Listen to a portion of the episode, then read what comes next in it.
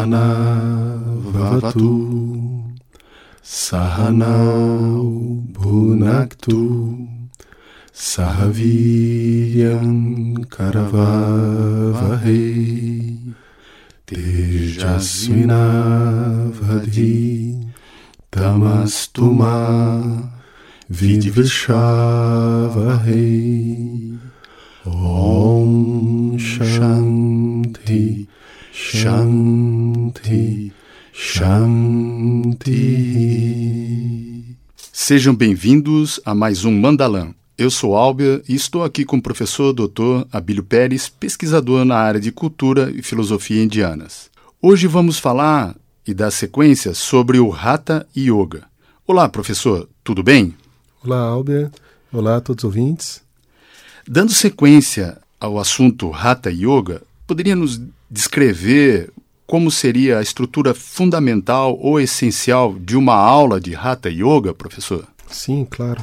O Hatha Yoga, tradicionalmente na Índia, ele, ele era um pouquinho mais exigente do que as práticas modernas. Para uma pessoa se considerar um yogi no sentido tradicional, ele muitas vezes ele tinha que abandonar a sua própria identidade, adentrar uma de, algo que a gente poderia comparar uma ordem religiosa, uma coisa assim, em que ele passava por um. Ele recebia um novo nome, uma nova identidade, se retirava para as montanhas e ali ele praticava. Outras vertentes, já na Índia, trouxeram essas práticas de, de ascetas, né, de grupos ascéticos retirados da sociedade, para a sociedade do homem comum, né, do homem que continua vinculado aos seus afazeres, ao seu trabalho, isso já numa transição, por assim dizer, para o período moderno.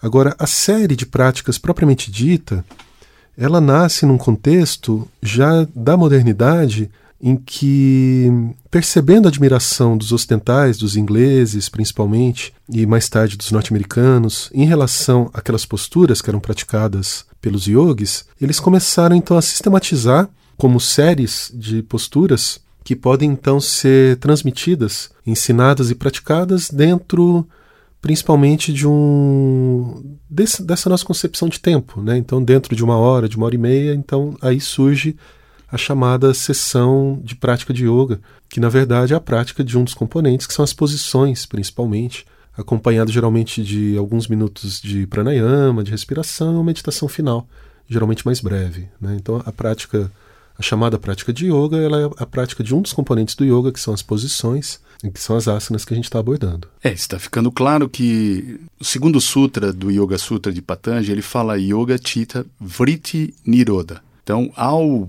se fazer as posições, os asanas e uma sessão de Hatha Yoga, o yogi ele consegue alcançar uma sensação em termos do, dos sentidos e sensação em termos da, da, da mente e o relaxamento como benefício. É isso, né, professor? É isso. Algo muito importante que está sendo descoberto pela ciência mais avançada ligada à medicina é esse aspecto psicossomático do yoga.